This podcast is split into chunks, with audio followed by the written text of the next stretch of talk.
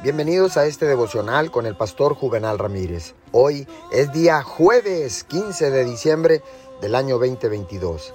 La palabra dice en Marcos 1:17. Y les dijo Jesús, venid en pos de mí y haré que seáis pescadores de hombres. Déjeme darle un testimonio que escuché de un hombre que sintió el llamado al ministerio.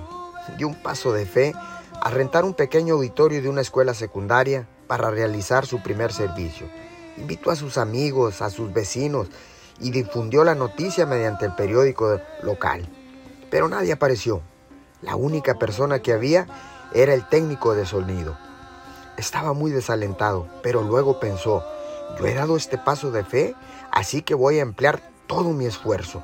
Y predicó dando lo mejor de sí. Cuando terminó, se abrió una puerta lateral y un portero caminó hacia el frente, luego lo hizo el técnico de sonido, Ambos hicieron un compromiso con Cristo.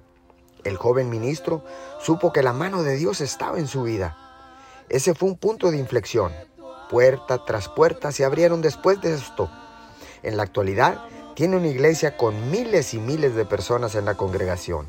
Señor, gracias porque ahora sabemos que tú vas a prosperar y a bendecir todo lo que hagamos por fe. Señor, caminamos por fe y no por vista. En el nombre de Jesús. Amén y amén.